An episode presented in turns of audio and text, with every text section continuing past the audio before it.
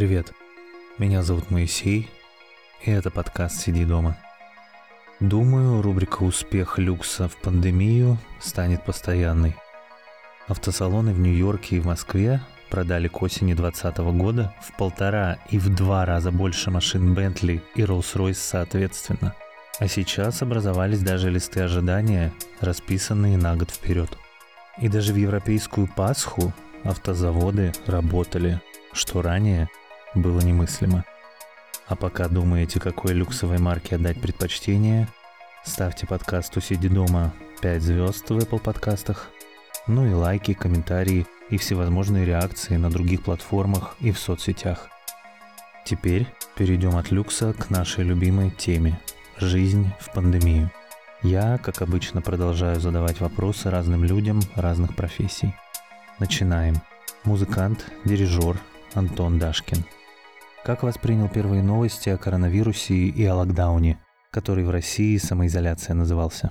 Весьма прохладно, практически пропустил эту информацию мимо ушей. Ехал в машине, что-то по радио такое фоном передавали. Думал, ну, в Китае где-то далеко нашли новый коронавирус. Подумал, наверное, вряд ли дойдет, далеко же. Это было, наверное, в январе. Ну, я подумал, они его, ну, в смысле, китайцы его поборят, и все будет нормально. Ну, и, в общем, забыл об этой новости совершенно. И дальше стали приходить еще новости, новости, новости. Постоянно бомбили СМИ о том, что количество заболевших растет, заболевают в разных странах. У нас появились первые случаи. Я подумал, ну ничего. Ну, в принципе, относился позитивно. Ну и в марте, как помню, в конце, наверное, с 24-го все сели на карантин. Новости о карантине, о локдауне встретил как-то тоже вполне позитивно. Подумал, ну сейчас месяц посидим. Ну, может, два месяца в крайнем случае, и все уляжется, утихнет. Так что я был настроен весьма позитивно. Ну и смотрел светлым взглядом в будущее. Что делал в начале всей этой истории? Я, как ни странно это прозвучит, гулял по 12-15 километров в день. Объясню. Я живу в ближайшем Подмосковье, и рядом имеется прекраснейший канал имени Москвы. И вот вдоль канала я каждый день проходил километров по 12 в среднем в день. Это было прекрасно. И никогда в жизни столько не гулял так как в Подмосковье не очень-то проверяли в плане карантинных мер, никто у подъезда с винтовкой не стоял, поэтому можно было спокойно выйти и пойти на набережную, на природу и весь день там проводить, гулять как угодно, дышать воздухом. Ну, потому что если не гулять и не дышать воздухом, можно заболеть не только коронавирусом, а еще большим количеством других интересных заболеваний и уже не выйти никогда из дома. Поэтому я принял решение и начал гулять чуть позже, когда потеплело, кататься на велосипеде и всячески наслаждаться природой, так как до этого времени совсем не было на это. Возможно, на самоизоляции ты сделал то, на что не хватало времени. Я начал очень много заниматься на инструменте, точнее на барабанах, на гитаре играть, сочинять что-то. Опять-таки же повторюсь, до карантина времени на это совсем не было. Были концерты, репетиции, какие-то поездки. В общем, руки не доходили. И ноги не доходили до прогулок совершенно. А тут вдруг такой подарок, в кавычках. Какие были отрицательные и положительные стороны? Я считаю, что прогулки, например, мне не дали сойти с ума от отсутствия работы, отсутствия заработка, отсутствия игры с друзьями, репетиций, радости совместного музицирования. Это было, конечно, тяжело переживать, потому что ты как-то вдруг резко оказался без музыки, без музыкального сообщества. Это было очень печально. И даже как-то ближе, наверное, к депрессии переходило состояние. Но прогулки все исправляли. Гулял много, все из головы выветривается, становится легче и думается светлее. Ну и как-то жить можно. Отрицательная сторона только та, что денег нет, не на что. Ну как, накопления были, вот их проедаешь, а конца не видно, и думаешь, вот сейчас я все проем, дальше что делать? Курьером пойти или что? Ну, слава богу, были студийные какие-то работы, и это спасло положение. Ожидал ли ты второй волны пандемии? Я ничего не ожидал. Жизнь идет и идет. Вот такая жизнь. Я и не ждал, и даже не думал, как это будет. Наверное, будет. Ну, потому что осенью всегда заболеваемость растет. Это нормально. Иммунитет ослабевает. Люди начинают болеть. Ничего в этом страшного и нового совершенно нет. И, в общем, я как-то не думал об этом. Продолжал работать. Индустрия начала оживать. Появились концерты, репетиции. Что-то начало происходить, и я был рад. Дома, в общем, я не сидел и как-то не переживал. Вот. И, собственно, я как раз переболел во вторую волну. Я как-то сразу был готов, что переболеют все, ну, либо ждать прививки, но никто не уйдет от вируса 100%. Ну и, в общем-то, морально был готов, что со мной это может случиться, и это случилось, и, видимо, это была легкая форма. Ничего очень страшного со мной не произошло. Конечно, состояние было отвратительное, но, в общем-то, жив, и слава богу. Поэтому вот прививаться надо, если не болел. А если уже заболел, то можно помолиться, например. И, ну, конечно же, какие-то манипуляции со здоровьем обязательно нужно делать. Обязательно нужно воспитывать иммунную систему, закаливать ее. Ну и, конечно, сидеть дома не вариант, потому что, когда ты сидишь дома, иммунная система твоя не тренируется совершенно. Ты сидишь в четырех стенах, киснешь, чахнешь и умираешь потихонечку. Поэтому сидеть дома не надо. Я против таких мер. Для нормального функционирования иммунной системы нужно много движения и много свежего воздуха. Без этого все будет очень печально. Поэтому не сидите дома, друзья. Простите, пожалуйста, за, за это высказывание.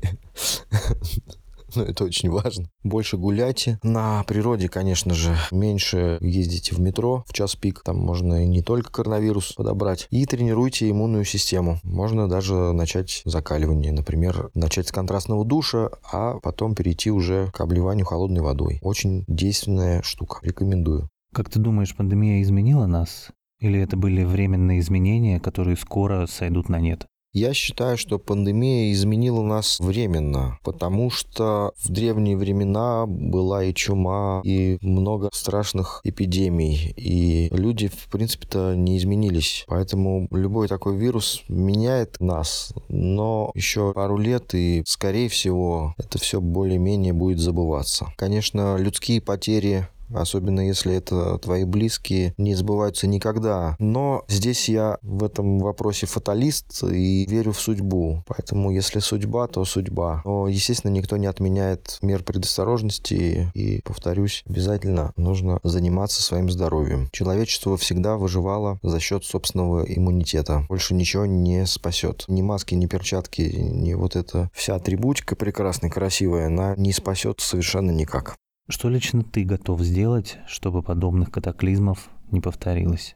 Я считаю, что такие катаклизмы обязательно будут повторяться, и даже, может быть, гораздо посерьезней нас ждет катаклизм, ну или наших потомков он ждет. И тут ничего не поделаешь, эти катаклизмы, они всегда были, есть и будут. Можно только самосовершенствоваться в плане здоровья, естественно, в духовном плане, это, я считаю, самое важное, хотя, может быть, это равные вещи, потому что в здоровом теле здоровый дух, ну и наоборот, это все очень связано. Поэтому, друзья, будьте здоровы, занимайтесь своим здоровьем, берегите себя и близких, обязательно, обязательно следите за собой. Это очень важно.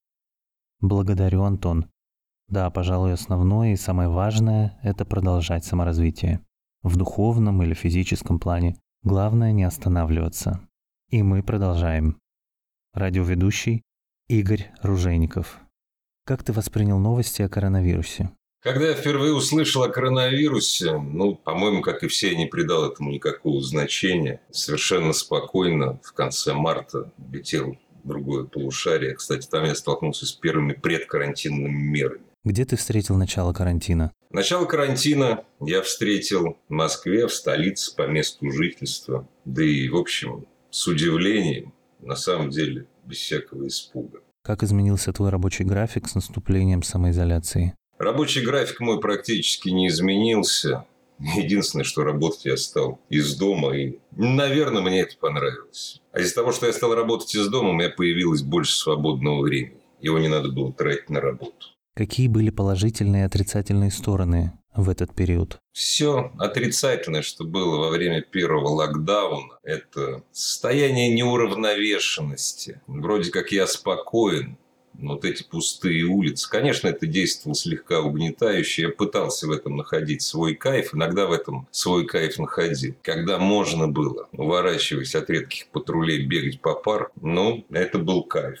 Ты открыл для себя что-то новое на карантине? Ничего абсолютно нового для себя на карантине я не открыл. Работа у меня осталась прежней, но это специфика работы. Меньше стал общаться с друзьями, то есть просто перестал. Удалось отдохнуть летом? Летом исполнил свою давнюю мечту наконец-то прокатиться по Карелии. Но поскольку поехали все, народу там было много. Но я таки нашел уединенные места. Ожидал вторую волну пандемии? Вторую волну коронавируса я, разумеется, ожидал точно так же, как я и ожидаю, и уже дождался третий. Это вполне нормально. О чем тебя заставил задуматься карантин? Я не знаю. Должно пройти какое-то время, прежде чем я, мы, не знаю, все мы осмыслим, что произошло. Но это только после того, как все это закончится.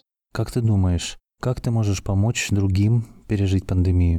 Помочь ближнему пережить его неприятности, если это не болезнь, не дай бог смерть близких во время коронавируса. Но можно только добрым словом. Можно только участие. Ну и, разумеется, хорошей шуткой. И пожелания для слушателей. Шутите. Весело, осторожно, но весело относитесь, друзья, к своей жизни. Я не буду говорить, что никакие коронавирусы нам не страшны. Планета маленькая и уязвимая. Но, по-моему, по-моему, мы справимся.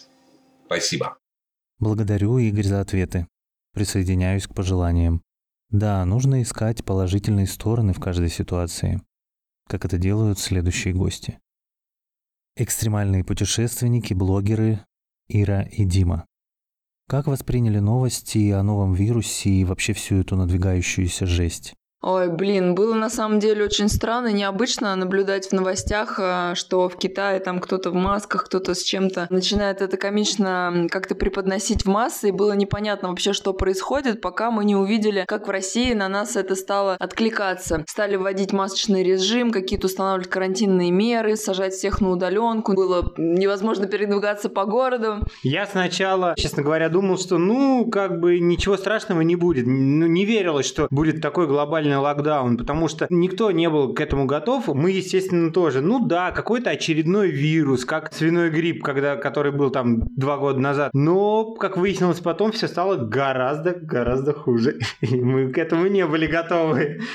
Где вас застало начало всей этой истории? Мы на самом деле узнали о нем в Ухане, когда были там э, на пересадке и ехали. 15 января из Новой Зеландии да, да, да. летели. Но тогда это еще не было. Но все равно уже в масках люди ходили там в аэропорту даже. Это было уже как-то для нас необычно. Но нас не требовали ну, одевать. Да, потом мы 17, нет, 8 марта, по-моему, да, мы полетели в Боснию и Герцеговину и уже постепенно стали закрывать страны какие-то. Там в Италию не пускали. Вот, в Боснии новости э, были такие не, не сильно удручающие, но постепенно все уже шло к тому, что тоже закроют. Но мы как-то не боялись, что останемся в этой Боснии. И спустя буквально пять дней после того, как прилетели, да, все э, закрыл. Городоначальник выпустил указ, который включил Боснию тоже в этот список стран, куда нельзя хорошо, хорошо. ездить хорошо без определенного санитарного режима. Что изменилось в повседневной жизни и в работе? Моя работа изменилась так, что мы все работали офисом на удаленке. У нас было, у нас предприятие беспрерывной работы, так скажем. Мы и днем, и ночью работали в обычном режиме с большим удовольствием и рвением. А ты еще говорила, что у тебя день как бы длиннее стал, и времени на работу стало больше. Да, я еще что... больше работать стала, потому что делать было нечего. Все эта работа была единственное развлечение.